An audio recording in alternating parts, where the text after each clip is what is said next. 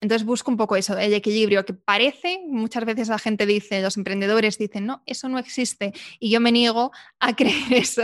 De hecho, estoy, vamos, estoy totalmente comprometida a encontrar ese equilibrio en mi vida.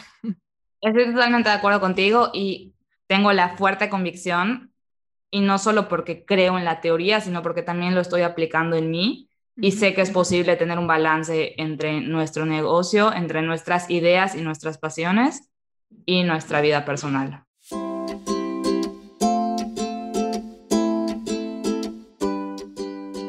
Hola, soy Laura Orzaiz y me encanta hablar de marketing, redes sociales, mindset y todo lo que hay detrás del fascinante mundo del emprendimiento.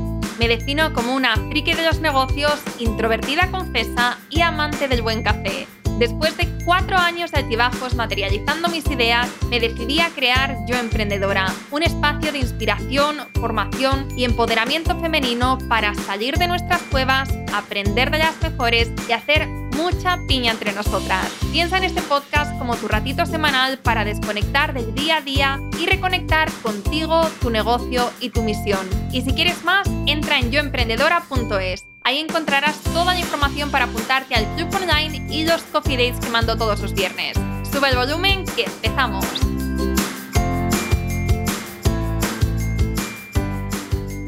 Estás escuchando el episodio 149 del podcast Yo Emprendedora.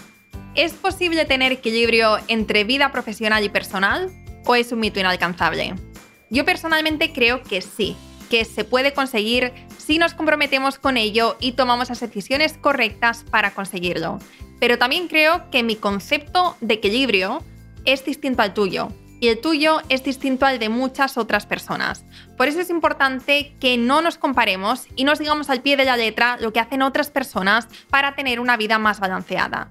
Tenemos que poner el foco en nosotras y aceptar que estamos en constante cambio y lo que hoy te funciona quizá en unos meses ya no. Por eso, ser flexible y adaptarte al cambio es una gran cualidad que te permitirá encontrar el equilibrio en los distintos momentos de tu vida. Si has hecho clic en este episodio es porque seguro que hay algunos aspectos de tu vida que puedes mejorar para tener un mejor balance. Y por eso este episodio te va a encantar. Nuestra invitada especial de hoy es Ani Castro emprendedora especializada en productividad consciente para tu estilo de vida y negocio y CEO de Tengo Planes. Y en los próximos minutos profundizamos en este fascinante mundo del equilibrio y la productividad. Espero que te guste, que te inspire, que te motive, que te aporte. Y si es así, ya sabes que me encantaría que le hicieras una captura de pantalla, la compartas en tus stories y nos etiquetes a arroba tengo planes y arroba yoemprendedora.es. Muchísimas gracias y ahora sí, empezamos. Hola Ani, ¿qué tal? Bienvenida al podcast. Hola, muchísimas gracias Laura. Muchísimas gracias a ti por, aceptar la invitación. Te decía antes de, la entrevista que tengo muchas ganas de hablar contigo porque, eh, bueno, ya hemos hablado en el podcast de productividad, pero en esta ocasión lo vamos a hacer de una forma diferente, porque las preguntas no vienen de mí, sino vienen de nuestra audiencia directamente. Entonces son preguntas muy dinámicas, diferentes, eh, nos han llegado un montón de preguntas, pero las hemos agrupado en, en cinco o seis categorías. Y yo creo que esto abarca a casi todas las emprendedoras sin importar el momento en el que estén con su negocio, si están empezando, si ya están más avanzadas yo creo que eso, que son, son cosas que a todas nos interesa y que nos va a venir súper bien aprender de ti sobre productividad. Así que deseando ver qué nos cuentas, pero antes de eso, Ani, siempre nos gusta empezar conociendo bien a la invitada, entendiendo bien lo que hace, el punto en el que está, cómo llegaste a, este emprendimiento. Así que cuéntanos qué haces y cómo llegaste a... No, ¿qué, ¿qué, es lo que te motivó, mejor dicho? ¿Qué es lo que te motivó a emprender? Pues actualmente me dedico a impartir cursos y dar asesorías online. También tengo pensado empezar un programa eh, grupal por ahí del próximo año, pero pues no siempre me, me dediqué a esto, ¿no? Empecé, empecé, tengo planes dando cursos presenciales y a raíz de la pandemia, estuve un año dando cursos presenciales y a raíz de la pandemia pues tuve que modificar todo y fue que empecé a dar cursos online y fue cuando tengo planes, empezó a crecer muchísimo. Y pues he ido evolucionando y cambiando. Estuve todo un año dando cursos en Zoom, cursos en vivo, y ya ahorita estoy brincando justamente a crear mi plataforma online. O sea, justo en este momento estoy creando la plataforma online y en como en un mes ya sale la nueva plataforma para que las personas puedan hacer los cursos a su ritmo, con tiempo, con calma y pues ir avanzando poco a poco. Pero empecé a emprender hace muchísimos años, hace como siete años en cosas totalmente diferentes. Y lo que me motivó fue, realmente, es que realmente nunca sé qué responder a esto porque no es como que una razón en específica que me hizo emprender, sino que siempre desde chica he tenido esta chispa de, de hacer algo, siempre he tenido este como lado creativo y siempre me he puesto a hacer cosas. Eh, de chica vendía pulseras, en la secundaria empecé a hacer, mi papá tenía una mueblería y carpinteros y todo, y entonces él me fabricaba marcos que yo hice como que también el diseño del marco, no era un marco cualquiera, tenía como que la foto de un lado y, espacio para pintar y los pintaba a mano. Y pues desde chica he hecho esas cosas.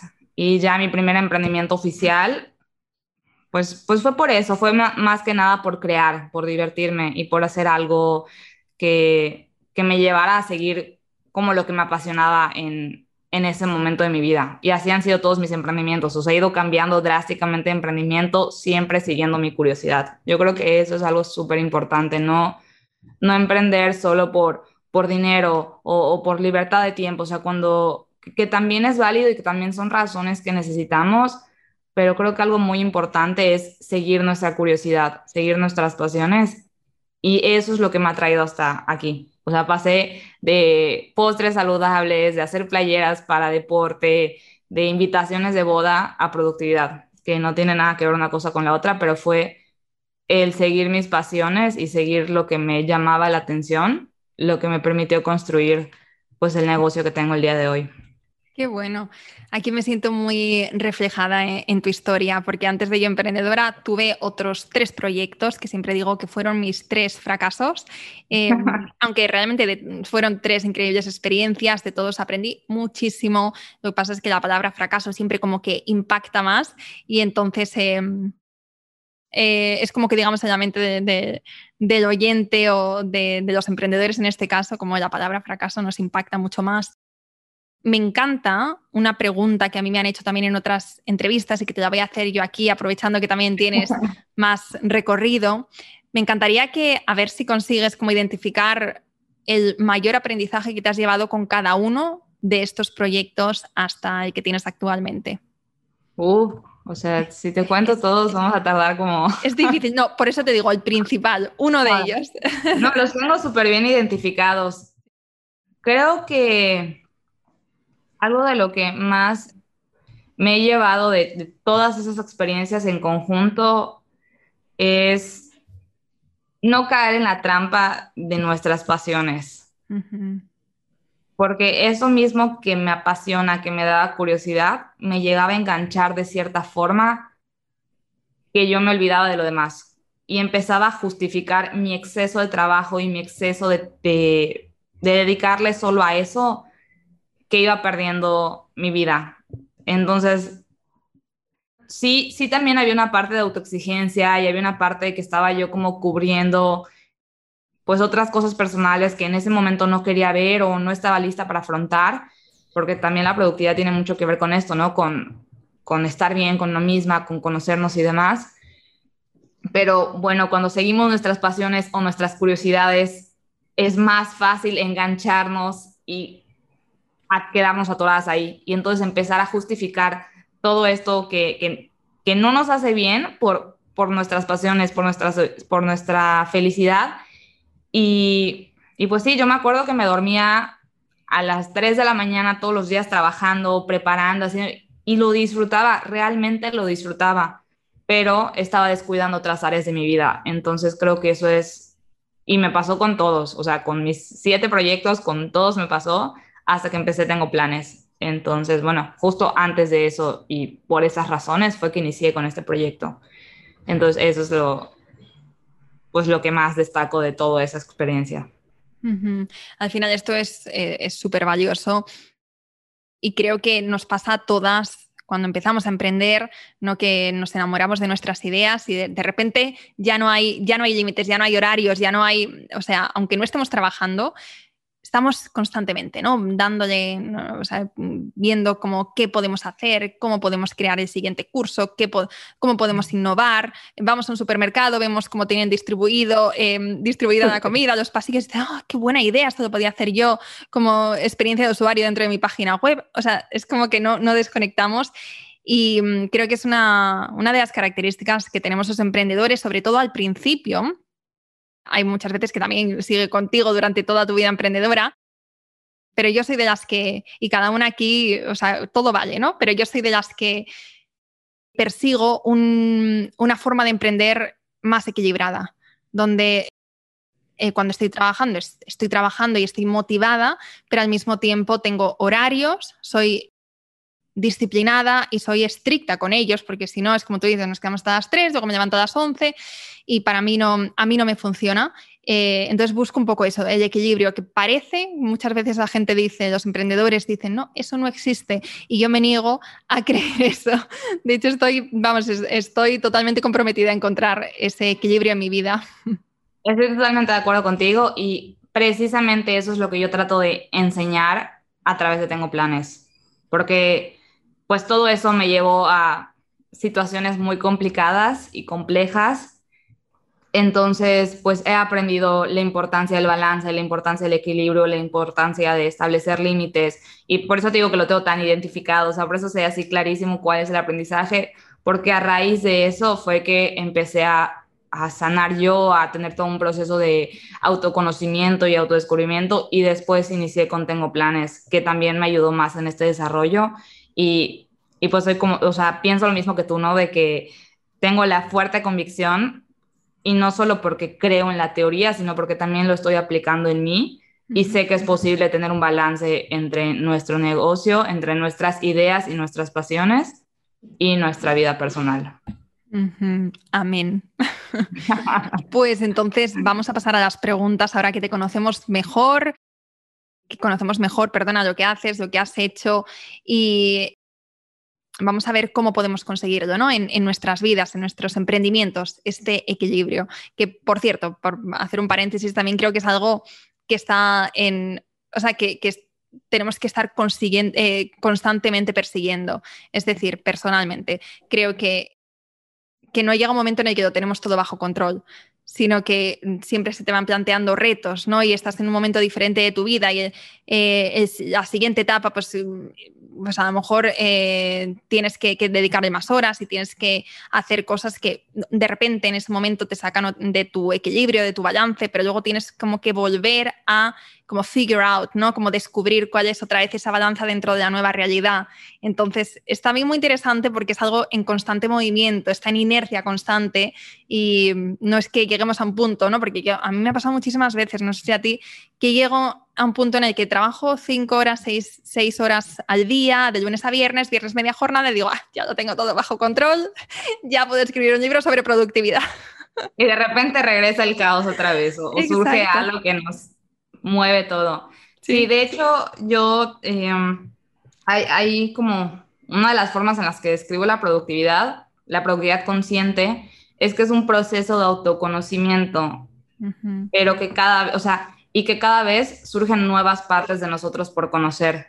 Entonces, pues sí, vamos aprendiendo, vamos teniendo un orden, vamos logrando darle equilibrio a lo que conocemos y a lo que tenemos, pero cuando surge algo nuevo, pues hay que adaptarnos nuevamente y siempre seguir trabajando. Es como un compromiso constante con nosotros mismos por nuestro bienestar, buscar la forma de crear este equilibrio, ¿no? O sea, y tampoco como una tarea o como una obligación, porque si estamos todo el tiempo con la obligación de, de tiene que estar todo equilibrado, pues termina siendo contraproducente. Es saber que también, o sea, también aceptar los momentos de, desorden, vamos a llamarle, o de mucho movimiento como parte del proceso. O sea, es normal, no, no puede ser lineal. Exacto.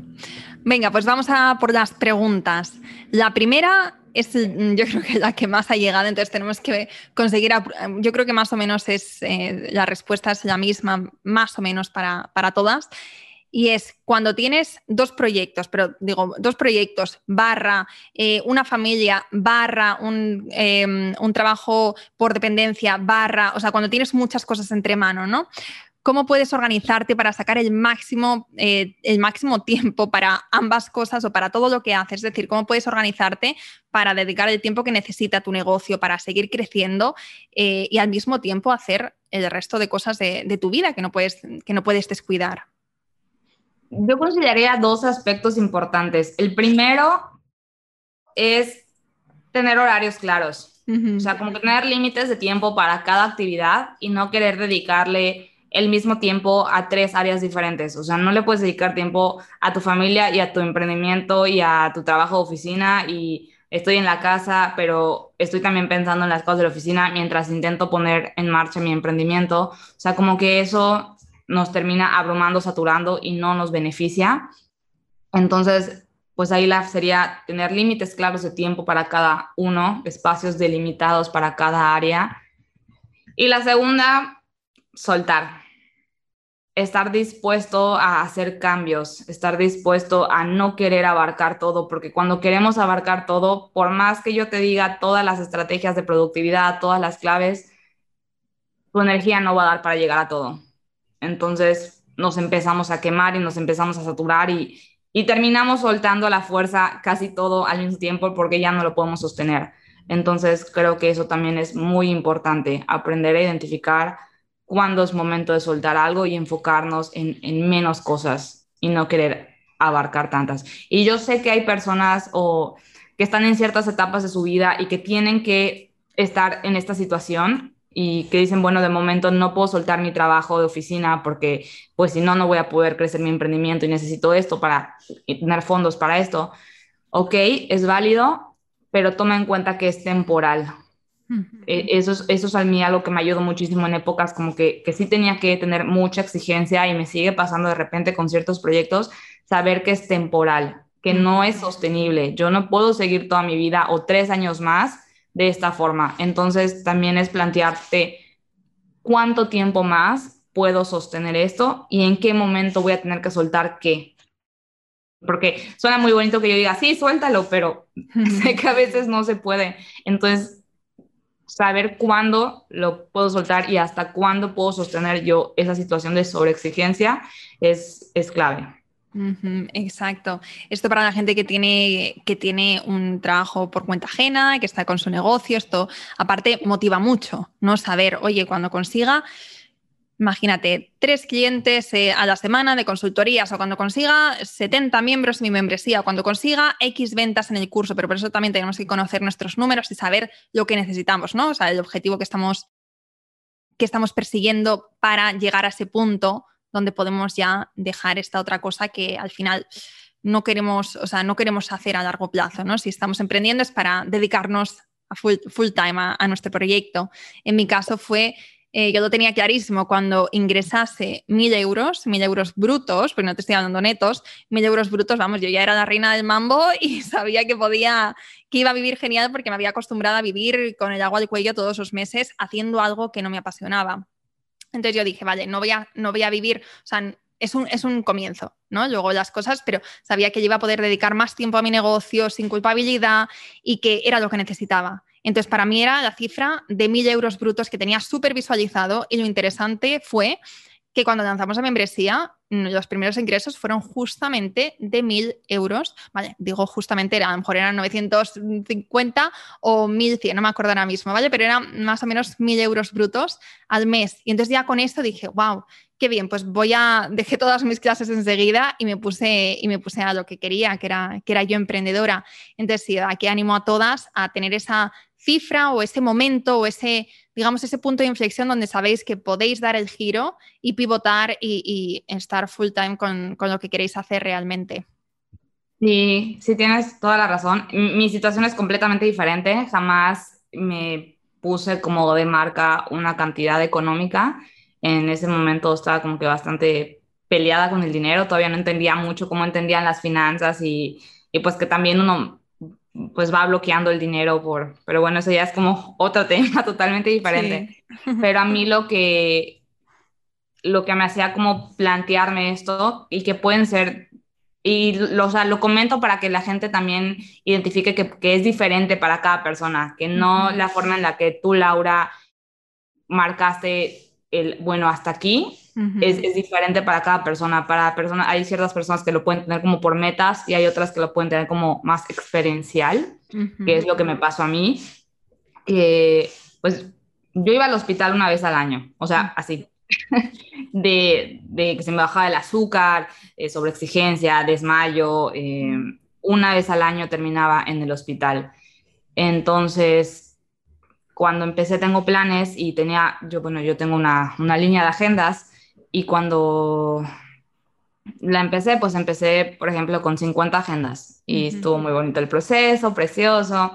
El siguiente año fueron 100 agendas. Me cansé, fue desgastante, pero fue divino. El siguiente año fueron 500 agendas y todo pues lo hacía yo con, o sea, con las imprentas, pero yo terminaba armando en mi casa, eh, dando detalles finales y, y acomodando todo. Entonces era un nivel de intensidad elevadísimo. Yo me despertaba a las 6 de la mañana y terminaba a las 11 de la noche, o sea, sin parar, como nivel de explotación brutal de mí para mí. O sea, ni siquiera había como que un jefe que, que era yo, era yo la que me estaba explotando porque pues tuvo mucha demanda mi negocio y, y, me empezó a ir bien, o sea, casi, casi como morir de éxito. Bueno, eso me estaba pasando. Y entonces en ese momento dije, ya no puedo más con esto. O sea, no puedo seguir con esta situación de, de, no tener tiempo para nada más y ser esclava de mi negocio. Ya ni siquiera me apasiona, ya ni siquiera lo estoy disfrutando, lo estoy sufriendo dije, necesito contratar gente. Entonces yo en ese momento dije, el próximo año voy a tener un equipo conmigo. Y pues así fue. El siguiente año con las agendas tuve un equipo conmigo, pero pues también fue un caos porque la demanda creció y, o sea, cada año iba creciendo y por más que yo contraté gente, no fue como yo esperaba y me pasó lo mismo de, de, de 6 de la mañana a 10 de la noche. Entonces, no sé, el resto del año y el resto de las actividades todo estaba en balance, pero en esa etapa era un caos. Entonces, esas son las experiencias que a mí me han ayudado a decir, ok, esto es temporal, ¿qué tengo que hacer para cambiar esta situación a futuro? Entonces, ahí pues esta vez voy a contratar más gente, me estoy preparando con anticipación, estoy preparando los procesos, entonces es ir aprendiendo estas experiencias y pues no sé, como, como tú dices, ¿no? Marcarte una meta que sea tu pauta o también saber hasta dónde y qué es lo que no me está gustando de esta situación y qué puedo hacer para cambiarlo y empezar a dar pasos desde hoy para cambiarlo. No esperar a tener el resultado para hacer un cambio, sino empezar poco a poco a, a ir creando un plan o estrategias o ideas de qué es lo que necesito para paulatinamente convertir eso en, otra cosa. Exacto, ir haciendo con, con, una estrategia detrás. Me encanta esta palabra, estrategia, porque muchas veces sentimos que estamos haciendo por hacer. De hecho, esto lo vamos a enlazar con la siguiente pregunta. En, dentro de, nuestra comunidad Yo Emprendedora, cuando tenemos sesiones de preguntas, de mentoría y demás, una de las preguntas que más sale es Instagram, ¿no? Eh, dedico muchísimas horas a Instagram y siento que no me está repercutiendo en nada, estoy quemadísima, pero al mismo tiempo sé que tengo que estar ahí, entonces es como una relación amor-odio con esta red social. Entonces por aquí nos preguntan, ¿hay algún método barra clave para tener foco cuando estamos en Instagram y conseguir que el tiempo eh, que estamos en esta red social sea productivo? Totalmente, sí, o sea, sí existe, pero es muy difícil, o sea, es un reto conseguirlo porque pues las redes sociales están diseñadas para atraparnos, uh -huh. están diseñadas para que nos enganchemos y nos quedemos ahí y empecemos, y a mí me pasó mucho tiempo, o sea, acabo de, o sea, me tuve que desconectar tres meses de así por completo de, de, las redes sociales porque yo estaba muy quemada, muy saturada y me empecé a plantear muchas cosas y hacer muchos cambios. Pero, y eso que tenía bastante equilibrado el tema con, con redes sociales. No me imagino si no lo hubiera tenido equilibrado le dedicaba muchísimas horas a contestar mensajes, a crear contenido, no creaba cursos nuevos por estar enfocada en crear contenido. Entonces, es empezar a priorizar qué sí es necesario y qué no, qué estamos haciendo por, por seguir la corriente y por hacer lo que todo el mundo dice que tenemos que hacer en redes sociales o empezar a establecer nuestras nuevas formas. Porque a mí, ¿qué me interesa? A mí no me interesa una persona que esté todos los días dándole like a mis publicaciones y dedicando su tiempo y no estando enfocada. Porque si estás en redes sociales consumiendo contenido, pues no estás, o sea, si lo estás haciendo inconscientemente, no estás dedicando tiempo a tus sueños, a tus proyectos, a tus metas. Entonces, pues eso nos va absorbiendo y a mí me creaba conflicto estar generando eso. O sea, yo quería ayudar a las personas a que no les pase eso, pero también creando contenido, subiendo contenido casi todos los días, pues sé que también yo estaba aportando a eso y terminamos en ese ciclo de crear contenido para redes sociales, pero realmente es necesario tener tanta presencia todo el tiempo, estar haciendo lo que todo el mundo dice que tenemos que hacer o empezar a cambiar lo que nos funciona a nosotros. Entonces yo prefiero tener poca interacción, bajos comentarios y, y eso, pero que una persona, por ejemplo, entre los lunes, vea mis posts de la semana, se lleve contenido valioso, lo apunte como si estuviera estudiando y el resto de la semana se dedique a aplicar y a tomar acción. Entonces yo creo que es replantear qué me funciona a mí, cómo yo puedo aportar desde mis creencias, desde mi postura y, y cambiar las formas y, no engancharnos con el número de likes o el número de interacciones, sino pensar a la larga cómo realmente estoy ayudando a una persona y no solo cómo la estoy enganchando a que se atrape más a redes sociales. Entonces, a partir de ahí es cuando uno puede ir creando a lo que realmente le sea productivo. Y tú has encontrado este equilibrio en, Instagram, ¿no? Como comentas que te has tomado una pausa de tres meses. Em, ahora, ¿cómo lo estás llevando? ¿Eres tú solamente en Instagram? ¿Creas tú solamente el contenido? ¿Contestas todos los mensajes? Cuéntanos. Ok, no, no, no soy sola yo. Si era sola yo y no podía, llegó un punto que dedicaba seis horas todos los días a contestar mensajes, sin contar el tiempo que le dedicaba a diseñar y a, y a hacer todo el contenido. Aparte, yo soy diseñadora gráfica, entonces pues no me toma tanto tiempo hacer un post, lo hago en cinco segundos porque pues ya tengo esa habilidad, pero sí me toma muchísimo tiempo todo lo demás. Entonces contraté primero a alguien que me ayudó a responder mensajes, eh, todo lo que sea tipo servicio al cliente. Los que son como mensajes personales me los pasa a la bandeja de general, esa es como nuestra estrategia para, para que las dos contestemos, ella va revisando y si hay algo que yo tenga que responder personalmente, me las pasa a general y entonces pues yo entro tres veces por semana máximo. Ya, ya sé que no tengo que responder al instante. Em, me tomo mi tiempo, tomo mi calma y tengo horarios establecidos para revisar mi bandeja de general. Y ella responde en servicio a clientes. Ella está dos horas en Instagram al día respondiendo y revisando la plataforma. Este, tengo a alguien ahorita que me ayuda a diseñar pues no solo mi contenido, también ebooks, infoproductos. Entonces yo bajo la información, hago bocetos, hago como hacemos juntos la idea creativa y ella pues ya lo, ejecuta. Entonces sí, me estoy apoyando de, un equipo porque pues no es realista ni humano hacerlo solo. Totalmente, es que es importante. Llegas a un punto en el que ya no puedes ni debes hacerlo tú todo sola. Eh... Pero esa, e, esa palabra me encanta, o sea, no debes no tienes por qué hacerlo sola. Sí.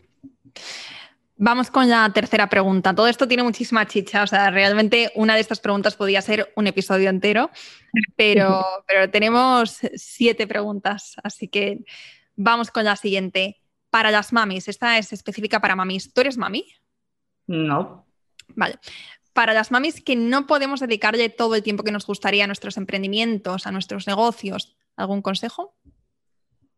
No, porque no tengo experiencia en esa área y no sé, no se me hace congruente dar un consejo sobre algo que no tengo experiencia. Podría yo decir toda la teoría, pero hasta que yo no lo viva, sé que no voy a poder comprender la situación de, lo que viven las, las madres.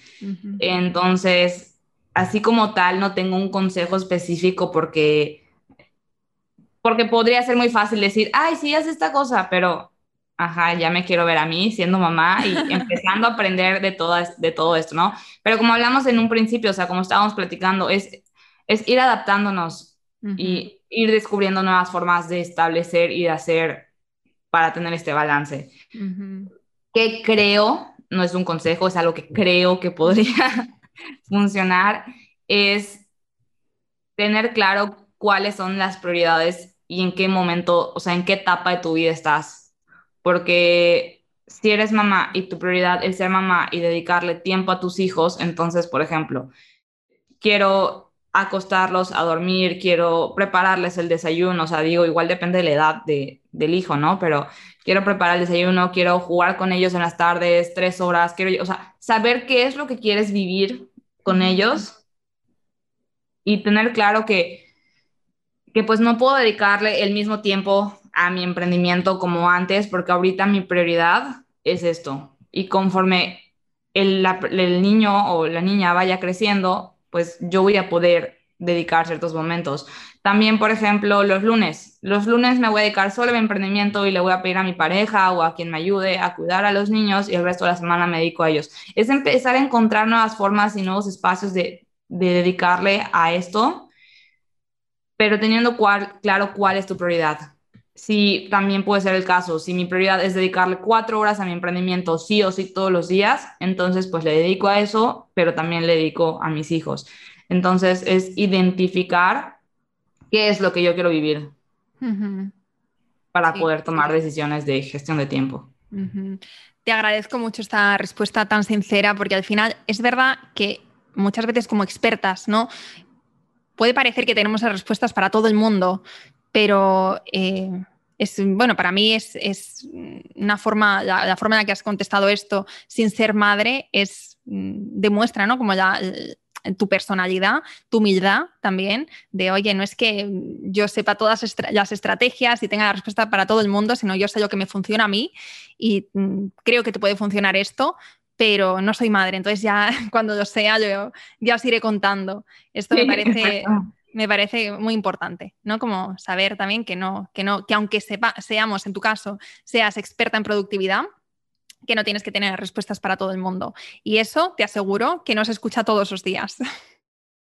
Por cierto, para mamis emprendedoras, voy a dejar en las notas del podcast un episodio que hicimos hace poco sobre productividad con Marisa, que sí que es madre y que da mm. algunos consejos para mamis y yo creo que también que, que os puede gustar ese episodio para complementar con este.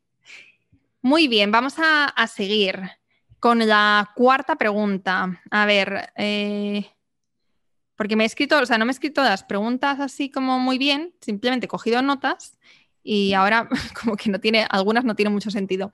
A ver, la siguiente sería, una vez que has hecho el planning de negocio, la estrategia, ¿no? Que te has sentado a hacer tus deberes, ¿no? De que esto es lo que quiero hacer, esta es la estrategia, esto es cómo voy a monetizar y demás, pero en una fase inicial y inicial cómo conseguir, cuando te pones a trabajar, ¿no? ¿Cómo conseguir que no decaiga de ritmo a medida que vas haciendo? A ver, ¿cómo? ¿Cómo conseguir que la motivación, que el ritmo, que las ganas, que no, que no decaigan? ¿no? Porque primero tienes como ese hype cuando, cuando empiezas, ¿no? De eh, tantas cosas que quieres hacer, tantas ideas y demás, pero una vez que te pones y que la vida em, sigue, ¿no? O sea, con sus imprevistos y con tus obligaciones y demás, cómo conseguir no bajar la motivación y cómo conseguir seguir siendo productiva el tiempo que estás trabajando sin que vaya bajando, ¿no? Como esas ganas, que pasa mucho. Los emprendimientos al final, la media, pues eh, a los seis meses, la mayoría de gente ya ha dejado ese emprendimiento que empezó con muchísima ilusión. pues me identifico mucho con eso porque he dejado siete emprendimientos. Eh, tres puntos. Yo creo que el primero es motivación clara, o sea, tener muy claro el por qué lo estoy haciendo y si es para mí, o si es para ayudar a alguien más, o, tener, tener, claro ambas, ¿no? O sea, ¿qué de esto es para mí? ¿Qué de esto conecta conmigo y me hace bien y lo hago por mí? ¿Y qué de esto es para los demás? Porque pues muchos emprendemos también por ayudar, ¿no? Como por el propósito, por lo que hay detrás, pero no podemos solo enfocarnos en el propósito también. Ok, ayudar es mi realización personal, ahí ya hay algo para ti. Entonces, tener claro ambas. ¿Qué es lo que estás buscando para los demás y qué es lo que hay para ti ahí? Entonces, cuando tenemos bien claras esas motivaciones, pues es más fácil tener una motivación más prolongada. Segundo, hábitos. Creo que los hábitos son esenciales porque la motivación es lo que nos ayuda a arrancar, pero tener hábitos es lo que nos permite sostenerlo y hábitos obviamente equilibrados, en que no nos lleven a exigirnos, porque cuando hay una sobreexigencia y cuando nos saturamos es cuando se va apagando la motivación. Valorar también nuestros logros. Si no vemos lo que estamos logrando y minimizamos nuestros esfuerzos, también decae la motivación. Entonces, eso también es muy importante, visualizar nuestros avances, reconocer lo que estamos haciendo y lo que estamos logrando. Mm, también no vincular, o sea, separar nuestra... Sí es importante ver nuestros logros, pero también es importante separarlos de nuestro valor como persona, porque eso también termina decayendo y afectando la motivación. Si yo estoy eh, relacionando todo mi proyecto y el éxito de mi proyecto con mi valor como persona y mi proyecto no le va bien, soy un fracaso, lo hice mal. No, el proyecto fracasó. No, tal vez no tuviste las estrategias correctas para administrarlo, tal vez te hizo falta ayuda, pero no eres tú la persona, no eres tú un fracaso. Simplemente son experiencias que se van dando y también creo que eso es muy importante separar a nosotras de nuestro proyecto. Em, yo no soy mi emprendimiento, tal vez el emprendimiento es una extensión de mí, pero yo no soy mi emprendimiento. Si las personas no les gusta mi producto o de repente empieza a llegar un poquito de hate en redes sociales, también va afectando, pero si yo sé que lo que esta persona dice está hablando de mi producto, no de mí, también ayuda. Y también saber que pues lo que esa persona dice habla más de esa persona que de mí, y por último, que dije que dos puntos, pero se me ocurrieron un montón. y el último, saber cuándo es momento de pivotar. No aferrarnos a una idea, no aferrarnos a que este proyecto, porque ya lo empecé y porque ya le dediqué todo mi tiempo y porque ya le dediqué dinero y porque me he esforzado mucho en esto, quiere decir que me tengo que casar con esa idea. Es también escucharnos y si hay dudas y si hay... Y, es un poco como tricky, ¿no? Porque ¿cómo sé cuando estoy perdiendo la motivación y tengo que hacer o, enfocarme en las cosas que acabo de, mencionar? Y entonces es también como, ¿cómo sé cuándo es momento de soltar? O sea, ¿cómo sé cuándo tengo que revalorizar, interiorizar y, visualizar mis logros y cuándo es momento de hacer un cambio? Ahí la respuesta la tiene uno mismo, es, es escuchar nuestro diálogo interno, es hacer introspección, es analizar cómo me siento, qué estoy pasando, eh, me sigue apasionando esto y y aprender a soltar, aprender a cambiar, a pivotar. Para mí pivotar ha sido lo más fácil del mundo. Es como, ah, ya no me encanta esto. ¿Qué proyecto sigue? O sea, siempre ha sido así para mí porque para mí emprender siempre ha sido, siempre ha empezado como una diversión y como seguir mis pasiones. Entonces, cuando algo ya no me apasiona tanto, es como, ah, pues ya, ya lo viví, ya sé qué es, ya me divertí, ya lo disfruté ¿qué más hay para mí, mundo? Entonces, pues he ido cambiando y sé que contengo planes con mi proyecto actual. Tal vez lo voy a tener muchísimos años, realmente estoy muy conectada con este proyecto, es el que más me ha gustado, pero solo el mismo proyecto en sí ya pivotó muchísimo. Entonces, también eso, ¿no? No tengo que cambiar completamente el proyecto, también puedo renovar el proyecto que ya tengo. Pues, Exacto. eso. Conecto muchísimo con lo que estás diciendo y en mi caso fue así también. O sea, a mí no me costaba dejar proyectos atrás al principio, pero porque era una novata ¿no? de la vida, era muy joven y no sabía lo que era emprender y realmente estaba aprendiendo tantísimo con cada uno de los proyectos que era como, wow, y el siguiente, mm, o sea, realmente no veía límites a lo que se podía hacer, a lo que se podía aprender, entonces por eso ha ido variando tanto de sectores, ¿no? Desde una app a una plataforma de contenido, a una, o sea, como proyectos que además no tenían nada que ver entre, entre eh, de uno a otro. Pero ahora, y no sé si a ti te pasará, y por eso te, lo quería preguntar, ahora que estoy con yo emprendedora, que ya tengo un buen negocio, que tengo una familia aquí de emprendedoras, o sea, que realmente he, creado lo que siempre había querido tener, ¿no? Con lo, que había soñado durante muchísimo tiempo. Ahora que estoy en este punto, cualquier cambio, cualquier idea, realmente me, me, cuesta muchísimo tomar decisiones ahora mismo, incluso dentro de yo emprendedora, ¿no? Como, como crear una línea diferente de negocio, sacar productos o cosas que se me van ocurriendo. Me cuesta muchísimo, no solamente porque pienso, ¿y si no, y si no gusta o tal? Sino porque sé lo duro que es o lo, el, el, gran trabajo que hay detrás de cada una de estas cosas. Entonces digo, uff, con lo cómoda que estoy yo ahora con esto, me voy a meter en un embolado que a lo mejor me arrepiento y luego, claro, cuando tienes una imagen de marca, pues no quieres ser la típica cuando ya te conocen, ¿no? De, ah, esta es la que empieza proyectos y luego los deja. No, no, no. O sea, antes, cuando no me conocía a nadie, no me importaba, pero ahora quiero ser consecuente con mi palabra y quiero confiar plenamente en, cada proyecto que voy haciendo. Entonces, por eso yo ahora mismo reconozco que estoy un poco en mi, en mi safe zone, en mi, en, mi área de, de confort, pero, pero bueno, reconozco que no es del todo no, es de, todo bueno cuando estás emprendiendo y habrá un momento en el que tenga que salir y hacer cosas nuevas. ¿En qué punto estás tú? Sí, me, pasa igual. O sea, cambiar y pivotar no me costó trabajo. O sea, para mí cambiar, o sea, porque para mí era claro cuando ya un proyecto simplemente, o sea, simplemente sentía que, que ya no me apasionaba y como que hacer el cambio era tan sencillo.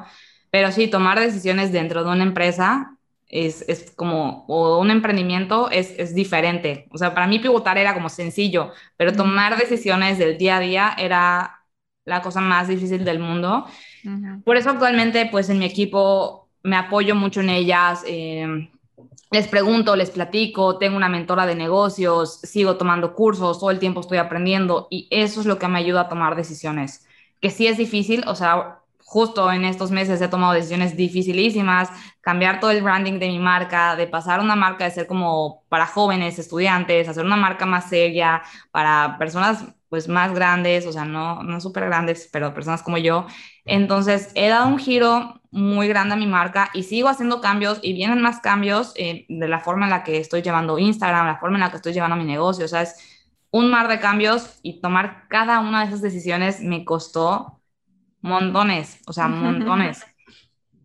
Pero yo creo que lo más importante y lo que me ayuda siempre a como a fluir con este proceso es ser fiel a mí. ¿No? O sea, como, ok, tal vez esto es lo que necesita la comunidad, pero si estoy haciendo esto y ya eso ya no conecta conmigo, me estoy forzando y no estoy dando lo que yo puedo dar o lo que genuinamente quiero dar. Entonces, pues empezar a hacer, y, tanto para cursos, contenido, o sea, de qué manera puedo ser fiel a mí misma y como vamos cambiando y vamos creciendo, pues las maneras en las que somos fiel a nosotros mismos van cambiando y, no podemos quedarnos con, con quien fuimos, sino pues seguir con este proceso evolutivo y nuestros emprendimientos y proyectos van a ir cambiando con nosotros. Creo que eso también es como importante saberlo como emprendedoras que están empezando, ¿no? Como saber que las cosas pueden cambiar y está bien. Y si no cambian, tampoco pasa nada. O sea, son, hay proyectos diferentes y hay cosas que funcionan diferente. Esa es la experiencia y es lo que yo he vivido. Pero pues para cada quien es, es una experiencia completamente diferente. Exacto, cada persona y cada emprendedora y cada emprendimiento es un mundo y eso también es lo bonito. Vamos con la siguiente pregunta. Esta parece que, bueno, no sé si será más corta, más eh, si podrá responder de forma más breve o también dependerá de muchísimas variables. Yo te la, yo te la lanzo y, tú nos cuentas. ¿De cuántas tareas deberíamos ponernos al día? No hay un número, porque una tarea, hay una sola tarea que me puede tomar seis horas y hay tareas que me pueden tomar dos minutos. Entonces, no hay, sí, siempre me preguntan mucho eso, ¿no? De que, ¿cuántas horas le dedicas a tus objetivos del mes. O sea, si tienes objetivos, ¿cómo sabes cuánto dedicarle a cada una? No, no es como una fórmula mágica y, y dos más dos son cuatro. O sea, ojalá fuera así, pero no es, eh, no, no hay una cantidad determinada de tareas. Para mí, cómo funciona, yo tengo un límite de tiempo en mi trabajo. Entonces, y, y, también va cambiando por temporadas, pero por ejemplo, actualmente trabajo cuatro horas al día, no más. Y si tengo una entrevista como ahorita, ya se fue una, me quedan tres. Porque si no, entonces tengo Instagram, tengo live, tengo esto, tengo esto, y aparte mis cuatro horas de trabajo ya le dediqué todo el día. Antes eso hacía, ahorita no, ahorita son cuatro horas al día que le dedico a tengo planes y lo que me alcance ese día. Pero no estoy sola, tengo un equipo, delego, eh, creo que es muy importante que apenas tengamos la oportunidad como emprendedoras de tener aunque sea alguien que nos lleve el diseño de las redes o alguien que nos ayude a contestar mensajes o alguien que nos ayude a crear contenido con una persona que nos ayude, va cambiando el tiempo que tenemos para dedicar de forma enfocada a, pues a lo que nos ayude realmente a crecer nuestro negocio. Entonces no tengo un una cantidad de tareas, pero sí una cantidad de tiempo. Y te digo, va variando. Hay épocas donde son seis horas al día, hay épocas donde son solo dos. Y hay mi máximo ahí, mi tope son ocho. Pero es de que un mes de hacer eso y, y bye. No, no es sostenible para mí porque ya no le puedo dedicar tiempo a las otras áreas de mi vida. Entonces, pues eso. Muy inspirador esto. Pues la última pregunta que te voy a hacer, sí que voy a meter una pregunta extra que, viene muy relacionado con la que nos acabas de contar eh, y es lo que me estaba preguntando ahora mismo, entonces tengo mucha curiosidad de ver lo que nos cuentas. Y es, em, bueno, primero, ¿qué sistema, ¿no? qué, estrategia de, de, productividad te funciona mejor a día de hoy? Y a esta pregunta le añado, ¿qué haces? O si solamente trabajas cuatro horas al día, ¿qué haces con el resto de tu día? Este, algo que quería agregar antes de pasar a esta, que es importante de, la pregunta anterior, como por la cuestión de lo que le dedico a mi tiempo. Y bueno, tal vez creo que tiene que ver con esto, ¿no? De, de qué hago con el resto de mi día. Pues yo no solo pido ayuda en mi trabajo, también delego mucho en otras áreas. Por ejemplo, eh, en quehaceres del hogar nos dividimos mi esposo y yo. En el, en el desayuno, pues como él se va muy temprano, cada quien ve su desayuno. El almuerzo pedimos comida o encargamos comida y la cena a veces la hace él, a veces la hago yo. En cuestión de, por ejemplo, lavar platos. Yo soy, tengo maestría en lavar platos. Ahí hay una anécdota personal y por eso soy la lavadora oficial de platos. Pero mi esposo hace más tipo, eh, lava la ropa, se encarga del orden. ¿Qué más? Tenemos a alguien que nos ayuda con la limpieza. Entonces, porque lo, comento porque me han preguntado mucho, ¿no? De cómo gestionas ser, o sea, tener un negocio y, tener en orden tu casa y tener, pues es que no lo hago todo yo. O sea, eso es, y, siempre, o sea, desde, es muy importante. desde chiquitas siempre he sido, o sea, desde, pues es que me casé muy chiquita, pero desde que me casé siempre nos hemos apoyado entre nosotros y, y de otras personas y si hay alguien que pueda hacerlo mejor que yo y le puedo pagar, prefiero hacerlo. Y pues no siempre tuve la economía que tengo hoy en día, pero para mí siempre fue importante tener tiempo. O sea, ¿por qué voy a hacer algo yo? Por ejemplo, no sé, cortar el césped o las flores o las ramitas que salen en, en mi patio. Si hay alguien que se dedica a eso y le puedo pagar eso y entonces ese tiempo lo puedo dedicar para mí y no en hacer cosas que que no me gustan. Si me gustara la jardinería, pues obviamente le dedicaría tiempo a eso, pero eso también es importante. Y ya regresando a esa pregunta, entonces a esta pregunta, que es, ¿qué hago el resto del día? Pues como tengo mucho tiempo libre para mí, porque pues me he encargado en construir esto que me permita tener tiempo, lo que hago actualmente es meditar, bailar, eh, o sea, pongo una clase en, en, la tele y, o sea, como que tengo una suscripción y sigo una clase, ir a ver a, mi familia, hacer deporte. Eh, el deporte me vivir. Toma mucho tiempo, sí, exacto, jugar con mis perritos, eh, leer un libro, lo que, lo que me plazca en el día. Entonces, que antes era algo que, que no podía o que no priorizaba tanto. Si tenía, si hacía todo eso de delegar y tener tiempo, para mí era tener, no era para mí, era tener tiempo para mi trabajo. Entonces ahorita estoy muy enfocada en, en tener este tiempo para vivir, sí. Qué bien, qué bien, qué inspirador. Es que al final emprendemos para esto, ¿no? Para vivir mejor. Y yo siempre lo digo, como es que se nos olvida, y por eso yo lo digo en voz alta y me lo recuerdo también a mí misma, porque bueno, voy por temporadas también y yo creo que todas aquí, ¿no? Tenemos temporadas donde estamos más equilibradas, tenemos una vida más balanceada y otras que no, pero mm, hay veces cuando hablo con emprendedoras que me dicen, trabajo cuatro días a la semana o trabajo muy pocas horas, ¿no? Y yo, digo, y yo pienso, ¿qué haces con todo el tiempo libre? O a mí no se me ocurre, vale, yo voy a hacer cerámica los martes, hago eh, ejercicio los lunes y miércoles, pero el resto del tiempo, pero luego pienso, mira, no, Laura, podrías cocinar, que mm, mi alimentación, o sea, tengo una alimentación muy poco eh, variada porque no tengo tiempo. Entonces, empezando por cocinar, ¿no? que eso al final es autocuidado, eh, leer, leer, que es uno de mis hobbies que nunca encuentro tiempo. O sea, todas estas cosas, cuando empiezas a pensar, hay un montón de, de cosas que podemos hacer en nuestro tiempo libre, pero claro, tenemos que reservarnos estos espacios cuando llegamos a ese punto. Vale, esto mm, era una también, de, también tomo muchos cursos. O sea, eso es algo que me gusta mucho y eso no lo cuento como trabajo porque es algo que, me gusta. Y obviamente ahí pues mucho tiempo se va también en eso, ¿no? En, tomar cursos, en capacitarme, en pues, también y seguir formándote. Y luego la otra parte ya de la pregunta, y no te robo más tiempo porque ya solamente te quedan tres horas de trabajo hoy. Entonces, la segunda parte, ¿cuál era? Ah, sí, estrategias eh, o alguna clave de productividad que te está funcionando a día de hoy.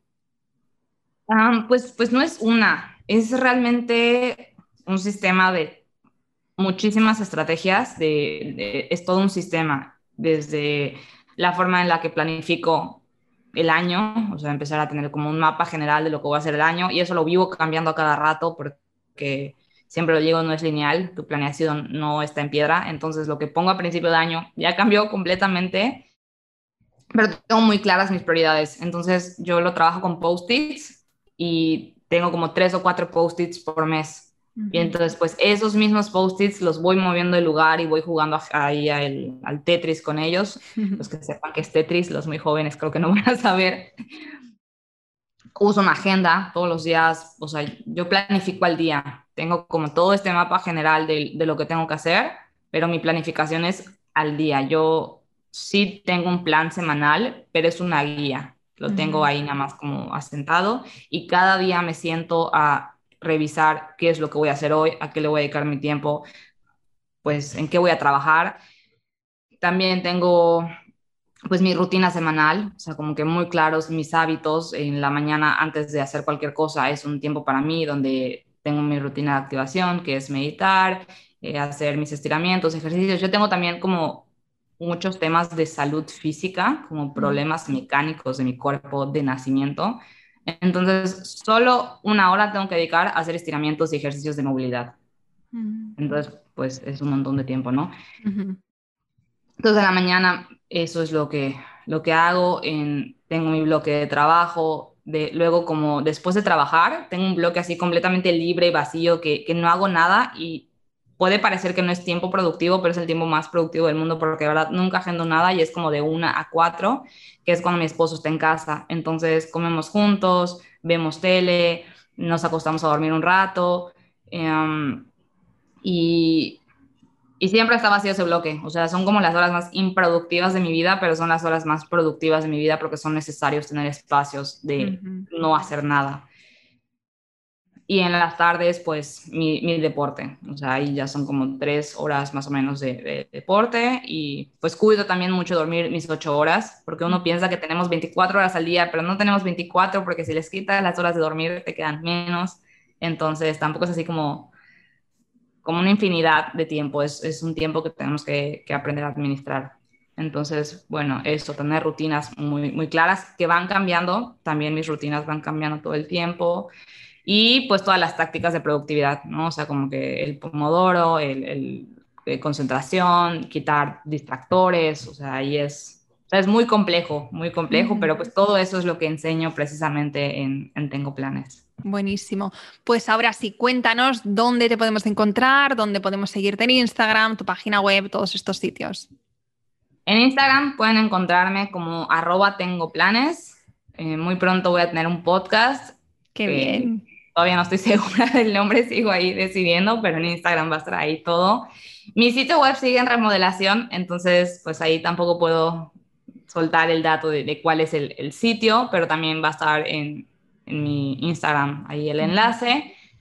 Y pues ya no tengo más plataformas, ¿no? O sea, ya no estoy en Facebook, ya no estoy en TikTok, estoy concentrándome en menos plataformas para poder conectar mejor con las personas. haces bien, haces bien. Muy bien, bueno, Ani, pues ha sido un súper placer. Yo creo que ya hemos sacado un gran provecho hasta ahora. Te agradezco muchísimo que nos hayas dedicado esta horita para compartir tus experiencias y lo que sabes con nosotras y te seguiremos muy de cerca. Muchísimas gracias, Laura, por la invitación. La verdad, me encantó. Creo que fueron preguntas muy interesantes. O sea, realmente es...